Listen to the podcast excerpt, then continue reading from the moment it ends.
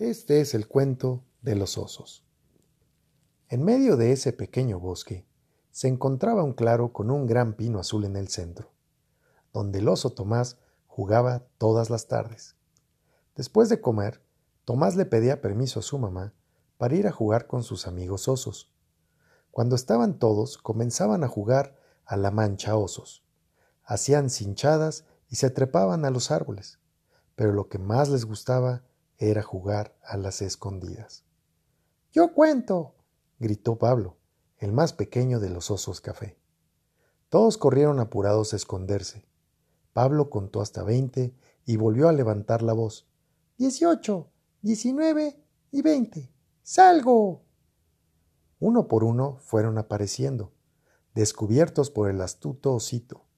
Pero Tomás corrió y corrió sigiloso, sin que Pablo lo viese y haciendo postas en los árboles y arbustos que tenían el camino, llegó al pino azul, pudiendo ganar el juego. Día tras día, los juegos se repetían mientras la primavera pasaba. La sorpresa más grande ocurrió cuando se reunieron para jugar y descubrieron que faltaban muchos de los árboles del bosque.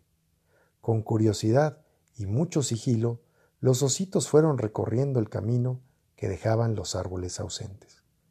¿Qué habrá pasado? se preguntaban, hasta que después de mucho caminar encontraron una construcción con muchos camiones y herramientas alrededor.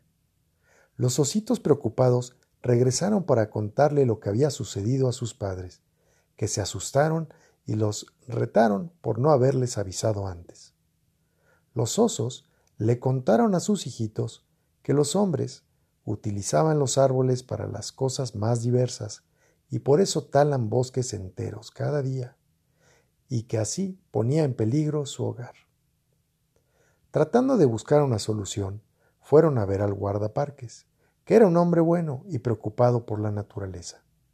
Apenas llegaron, comentaron lo sucedido y luego de muchas explicaciones, idas y vueltas, el guardaparque pudo convencer a los hombres que talaban los árboles de la importancia de ese bosque para los osos, y cómo entre todos debían volver a reforestar.